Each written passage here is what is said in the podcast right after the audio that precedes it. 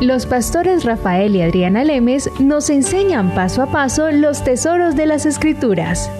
Descubriremos cuánto nos ama Dios y qué ha ganado para nuestro beneficio. Este programa es patrocinado por nuestros amigos, miembros y socios de Iglesia Palabra Pura y Blaze Ministries International.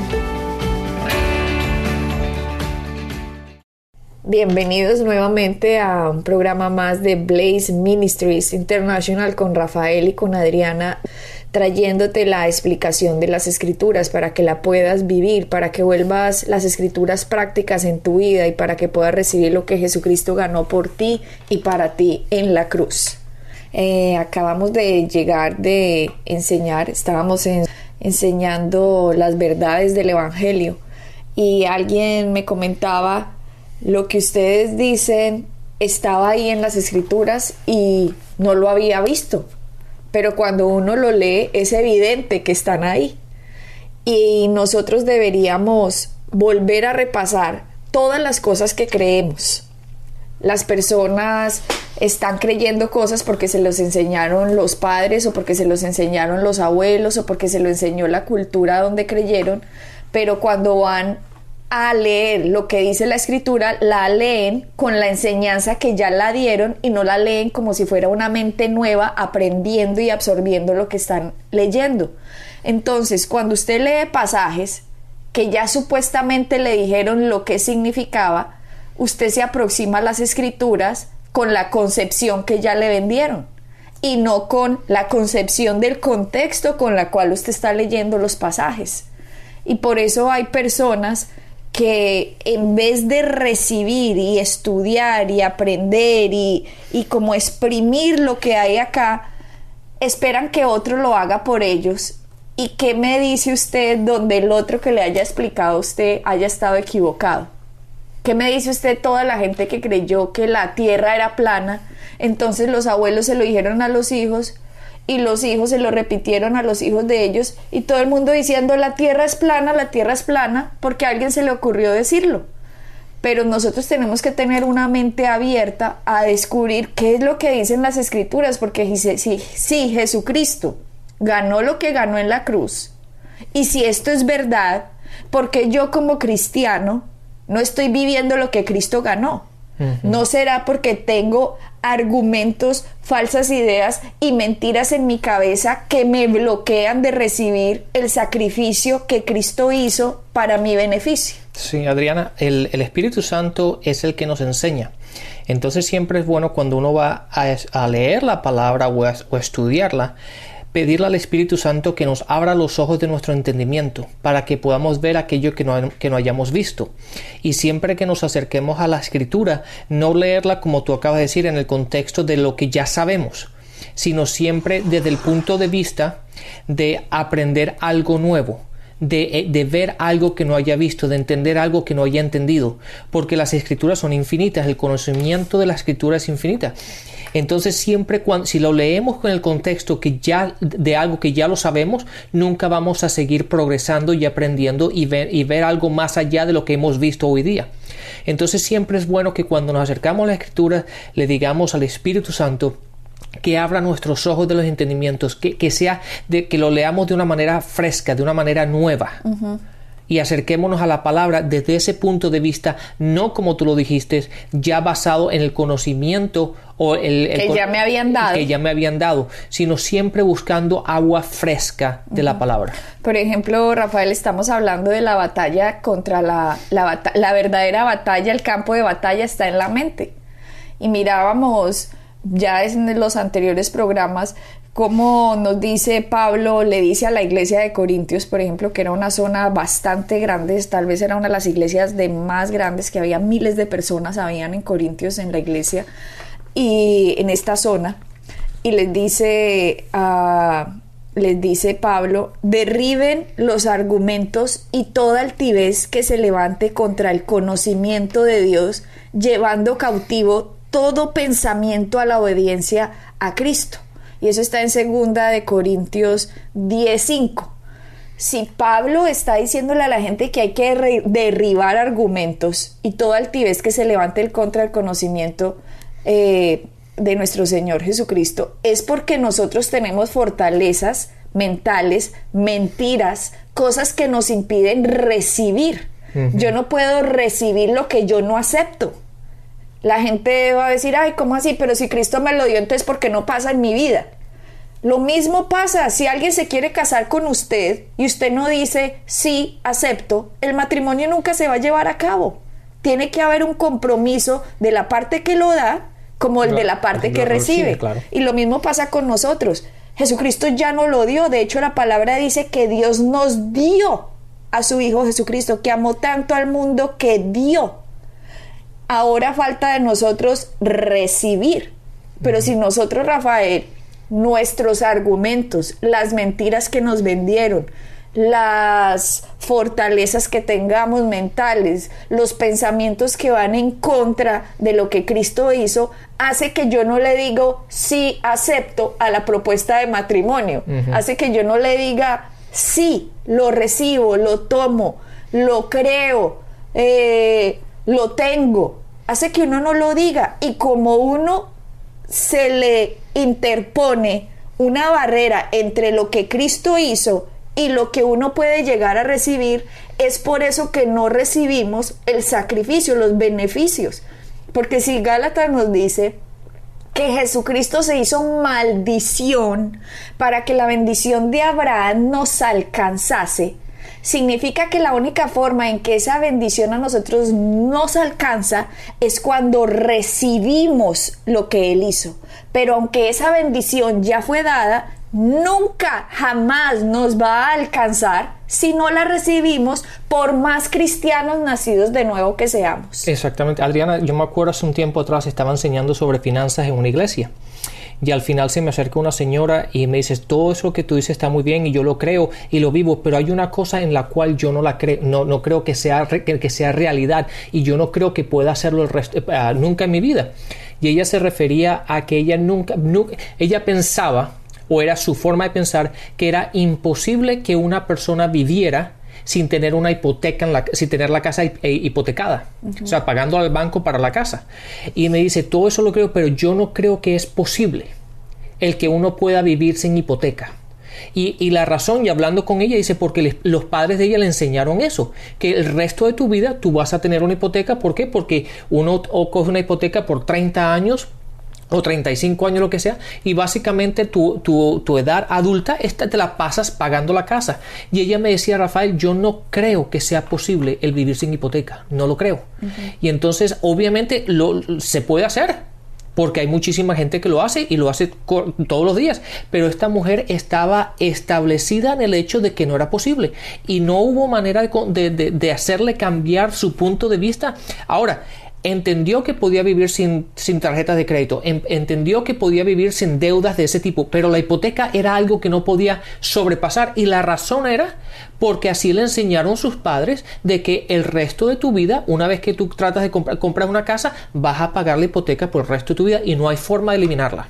Entonces, cuando Romanos 12.2 nos dice, renovad vuestra mente para que comprobéis cuando nos dice eso, hay algo que se nos está interponiendo, Rafael, y generalmente va a ser la enseñanza que recibimos o en la casa o en donde vivimos, o los abuelos enseñaron así a nuestros padres y nuestros padres nos lo enseñaron así. Por lo tanto, hay algo que no se puede renovar si yo no acepto las verdades de la Biblia. Exactamente. Y Adriana, perdona que interrumpa, pero mira esto. Cuando yo le estaba hablando a esta señora, yo le dije, pero yo lo he hecho. Yo cuando, cuando construimos la casa en la que vivimos hoy día, Adriana y yo, la casa la, la, compramos sin deuda ninguna. Y yo le dije, es posible hacerlo. Y yo soy, yo, eh, en ese tiempo, la señora me lleva a mí 15 o 20 años de edad. Yo soy 20 eh, años o 15 años más joven que ella. Y le dije, es posible hacerlo. Y ella me dice, no, no lo creo. Entonces, aunque uno trata de mostrarle esas fortalezas que se crean, están tan establecidas, están arraigadas en su forma de pensar y en su sistema, que aunque uno les muestra la palabra, se niegan a creerlo. Pues ahora que tocamos este tema, la gente debe estar diciendo, Rafael, pero ¿cómo? Y lo que pasa es que hay principios en la Biblia que dice, sea fiel en lo poco y sobre lo mucho lo pondré. ¿Cierto? Correcto. Entonces, no es que Rafael haya dicho, ay, me voy a comprar la casa de los sueños y tengo veintipico de años, entonces me voy a meter en una deuda que voy a pagar toda mi vida. En este sería el momento que todavía estaría pagando la casa. Si ustedes han oído a lo largo del programa, Rafael empezó viviendo en un cuarto que se le hacía hielo por dentro porque no tenía para pagar la calefacción. Pero ¿qué pasó? A medida que iba aprendiendo, a medida que iba trabajando, a medida que iba diezmándole a su sumo sacerdote que es Jesucristo, a medida que iba ofrendando, Dios lo iba poniendo en promociones y posiciones cada vez mayores, pero eso no pasó de la noche a la mañana. Así que de la noche a la mañana nosotros no vivimos en la casa que ahorita vivimos, sino que vivimos en una casita menos eh, una casita que no era nada costosita, de un cuartico, de dos cuarticos, de tres, y a medida así que iba uno subiendo y subiendo, iba pasándose a otro nivel. Pero lo que pasa es que a usted un sistema le enseña, cómprese la casa de los sueños ya y por lo tanto la gente no empieza a vivir de poco en poco. La palabra dice conténtense con lo que tienen. Nosotros tenemos que estar agradecidos por lo que tenemos, por lo poquito que tenemos. Y a medida que nosotros vayamos cumpliendo los principios bíblicos, el Señor nos va a bendecir y nos va a promocionar. ¿Por qué queremos tener las promociones que Dios nos va a dar en 10 años o en 5 años? ¿Por qué las queremos tener ya? ¿Y por qué nos vamos a nosotros a cargar con finanzas, con deudas, con cosas que no tendríamos por qué tener como para aparentarle qué a quién? ¿Cómo nosotros vamos a poner a aparentarle, ay, miren el carrazo que tengo, vean la casa donde vivo, y todo debiéndolo?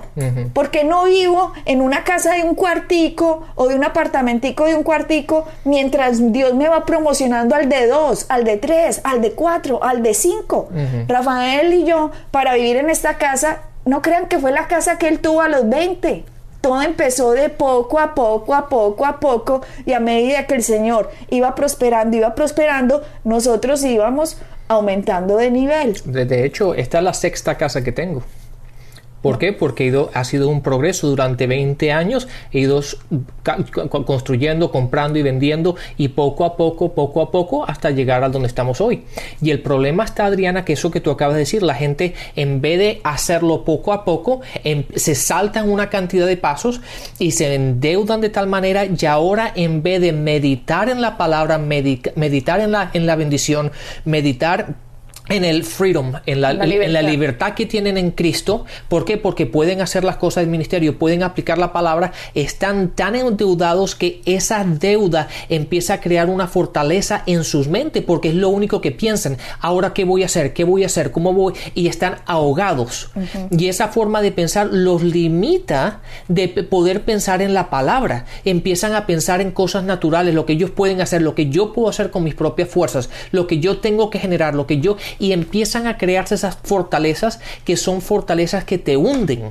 ¿Por qué? Porque no puedes pensar y no tienes la libertad de poder pensar en la palabra y en las promesas que puede ser. ¿Por qué? Porque la misma situación, el mundo que tú has creado por las decisiones que has tomado, te, te han puesto en esta, dentro de estas fortalezas las cuales te están hundiendo.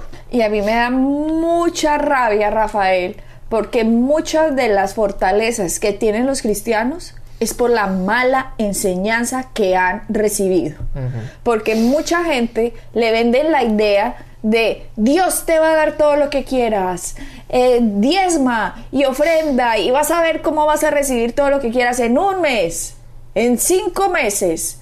Eso ya lo enseñamos en, en alerta roja, que tuvieran cuidado con ese tipo de predicaciones, porque le crean unas falsas expectativas a la gente que no son reales. Yo no me puedo ir a diezmar y ofrendar en la iglesia cuando la verdad es que me gusta vivir todo a crédito, debiendo todo. Ay, pero voy a diezmar y voy a ofrendar para que Dios me sostenga mi forma de vida.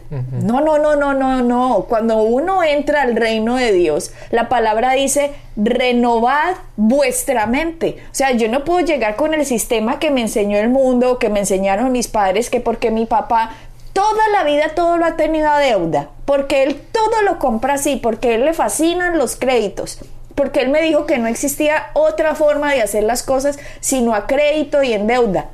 No, eso, eso es una maldición por Dios.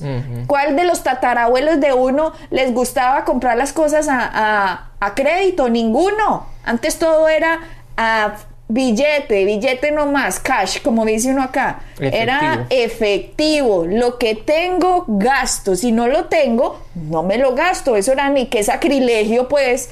Yo, en la época antigua, que alguien se endeudara porque eso sería ridículo. ¿Por qué aparentar lo que yo no soy? ¿Por qué aparentar lo que no tengo? Entonces la gente llega con esta mentalidad al reino de Dios y la mala enseñanza se lo acolita. Le dice, sí, tranquilo hermanito, que Dios lo va a sacar de esto. Bien pueda, diezme ofrenda. Entonces la gente solo va a una iglesia a diezmar ofrendar, pero no le está diezmando a su sumo sacerdote, sino a la religión que no le enseña la verdad. Porque su sumo sacerdote Jesucristo le muestra un sistema completamente diferente de vida. De hecho, la palabra dice, Pablo dice, no le debas nada a nadie.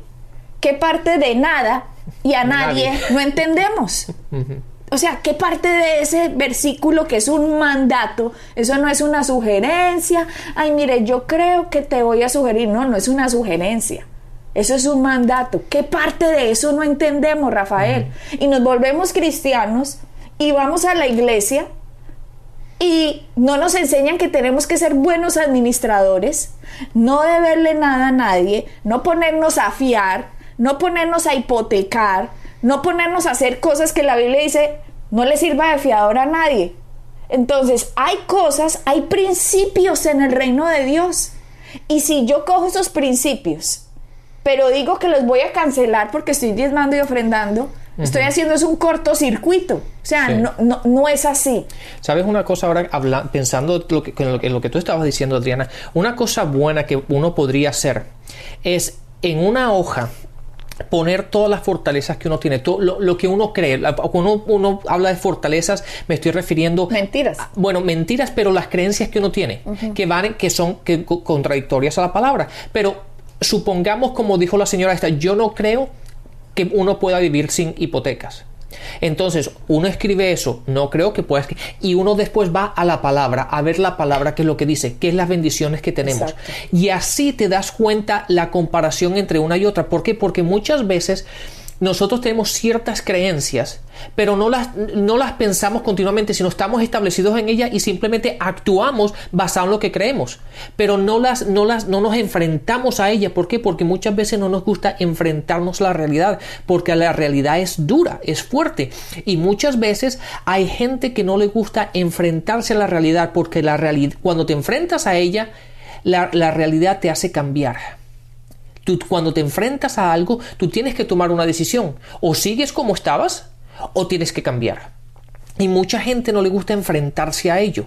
Entonces es bueno que muchas veces lo pongan, lo escriban y lo pongan, lo pongan punto uno, punto dos, punto tres y después se vayan a la palabra y busquen a ver si tus creencias y tus fortalezas, lo que tú estás establecido, están de acuerdo y en línea con la palabra o en contra de ello. Y si están en contra, requiere cambio.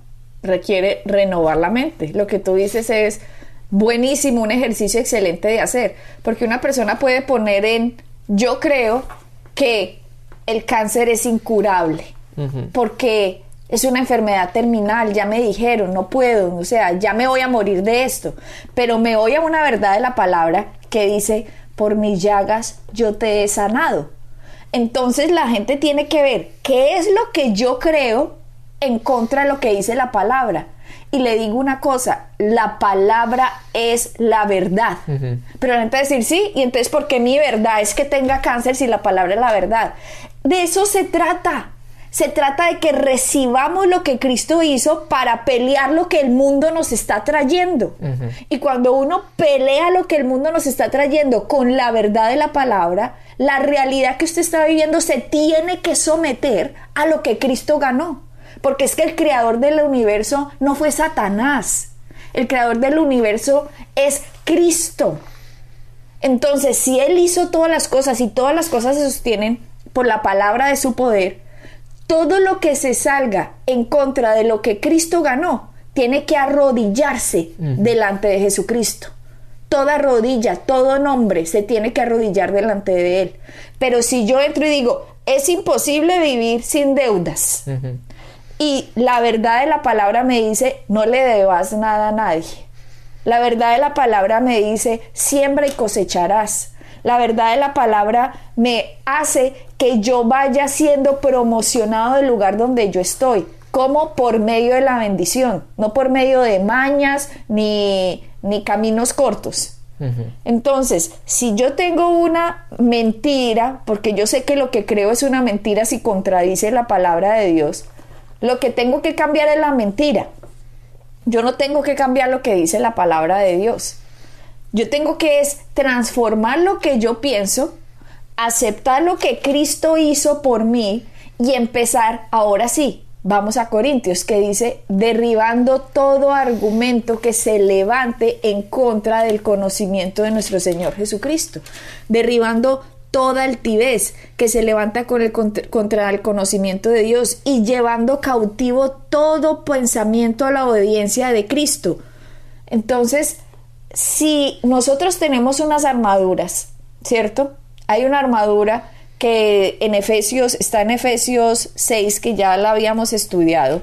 En Efesios 6 hay una parte de la armadura, creo que es Efesios, déjame, yo miro, Efesios 6, 14, en la Reina Valera se lee, Estad pues firmes, ceñidos vuestros lomos con la verdad, ¿cierto? Miremoslo en la nueva versión internacional que se lee más, más fácil. Efesios 6, 14 dice, manténganse firmes, ceñidos con el cinturón de la verdad. De la verdad. Con el cinturón significa que si yo no me pongo el cinturón de la palabra de Cristo y yo me amarro a lo que Cristo de verdad dijo, Rafael, yo no voy a obtener lo que Cristo hizo por más cristiano que sea. O sea, por más persona salva, por más que haya recibido a Jesucristo hace 20 años, 30 años, 10 años, por más que me vaya al cielo. Igual es que nuestra meta que ya le, hemos, hemos dicho muchas veces, el cielo va a ser muy grande, es mucho más de lo que cualquier persona se merece. Pero Jesucristo no solo murió para que fuéramos para el cielo. Jesucristo hizo lo que hizo para que nosotros viviéramos una vida en abundancia desde ya, para que pudiéramos recibir lo que Él hizo, la sanidad, para que pudiéramos ser prósperos, sanos, felices, estar en paz con Dios, tener buenas relaciones. Si eso no lo estamos viviendo, es porque estamos ceñidos con una mentira, no con un cinturón de verdad, sino con un cinturón de mentira. Y si yo tengo un cinturón de mentira, pues no recibo lo que Cristo hizo, no le digo sí, acepto a la proposición que Él me hizo. Entonces no va a ser culpa de Dios que yo no reciba lo que Él ya ganó. Es la mentira que tengo en mi mente, es la enseñanza que recibí o la malenseñanza que recibí todo eso está bloqueando que yo lo reciba, pero cuando yo digo, no, me ciño con el cinturón de la verdad, ¿cómo así? Es que lo que Cristo hizo es la verdad, entonces yo qué estoy creyendo, yo estoy entre dos aguas, creo lo que el mundo me dice, pero creo lo que Cristo me dice, entonces ¿qué, qué, qué sale de agua salada y dulce? No, sale una cosa maluca, yo no me tomo ni el agua salada ni el agua dulce cuando están mezcladas, horrible, ¿sabe? Claro. Y Adriana, y en esto tenemos que estar diariamente. De hecho, de hecho yo llevo ya más de 10 años enseñando sobre finanzas. Y, Dios me ha bendecido tremendamente en mi vida. Pero aún así yo no puedo decir, no, ya yo lo sé todo, ya tengo el conocimiento de todo. De hecho, acabo de terminar otro seminario con, con, respecto a finanzas. ¿Por qué? Porque aunque yo lo enseño, aunque yo he sido bendecido grandemente por Dios en la parte de las finanzas y todo esto, tengo que, tengo que seguir aprendiendo y tengo que seguir ajustándome a la verdad de la palabra. ¿Por qué? Porque yo no tengo todo el conocimiento y entonces voy a estos sitios constantemente para seguir aprendiendo y haciendo ciertos ajustes que tengo que hacer y aplicando aquella verdad en la cual estoy caminando. Y es algo que tenemos que hacer constantemente. La vida del cristiano está basada en pequeños ajustes constantemente. Hay veces, hay veces que estamos bien en ciertas áreas, pero caemos en otras. Entonces tenemos que ir ir vigilando todas nuestras áreas de nuestra, en nuestra vida y, estar pendientes y ser uh, vigilance, ¿cómo se dice? Ah, vigilantes. vigilantes de esas áreas. ¿Para qué? Para hacer ajustes continuos para asegurarnos que esas fortalezas no se levanten en nuestras vidas, las, las tengamos siempre derribadas y caminemos en la verdad de la palabra. Cuando dice Pablo en Romanos 12:2, no os conforméis a este siglo, le está diciendo, mire, usted no se adapte a lo que el mundo le dice, no se adapte. Cuando ahí dice, no os conforméis a este siglo, es no se adapte, no se adapte. Hay gente muy adaptada y muy en zona de confort con lo que el mundo dicta, y cristianos, pero están adaptados conformados. La enfermedad eh, es más poderosa, la pobreza es más poderosa, eh, mi inseguridad es más poderosa. Se conforman, se adaptan. Pero Pablo dice, transfórmense. ¿Qué es transformarse? Cambiar, renovar. Dice, transfórmense por medio de la renovación de vuestro entendimiento para que comprobéis cuál es la voluntad de Dios buena, agradable y perfecta. Cuando usted dice renovar la mente, no lo ponga tan difícil, vuelva a lo práctico. Cuando usted dice voy a renovar la casa, ¿qué significa? Que todo lo viejo, usted lo está sacando.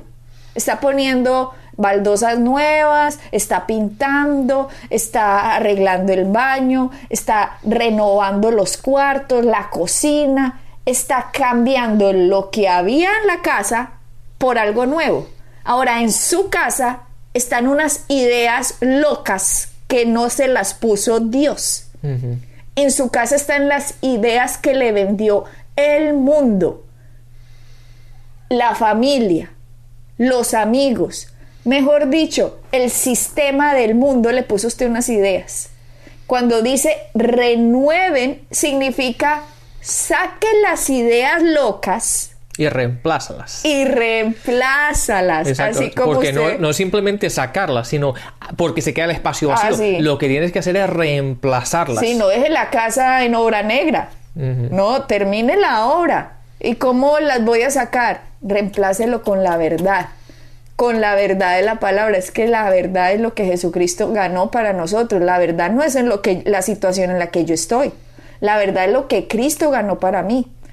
Y es ahí que cuando yo empiezo a hacer eso, ahí Pablo me dice, para que comprobéis. Solo es ahí cuando yo renuevo mi mente, solo es cuando yo gano el campo de batalla, cuando yo gano esa batalla en mi mente, cambiando lo que no es, por lo que sí es, es cuando yo voy a comprobar la buena, agradable y perfecta voluntad en de Dios. esta versión que yo estoy leyendo dice, entonces aprenderás a conocer. Hmm. ¿Qué versión es esa? Esta es la, versión, la versión del viviente. Y dice, dice, dice esta frase, dice, entonces aprenderás a conocer la voluntad de Dios para ustedes, la cual es buena, agradable y perfecta. Bueno, Rafael, sigamos más en este tema en nuestro próximo programa. Bendiciones y hasta la próxima. Bendiciones. Pueden bajar nuestras enseñanzas en www.iglesiapalabracura.com y visitarnos en nuestra sede en la calle 21326.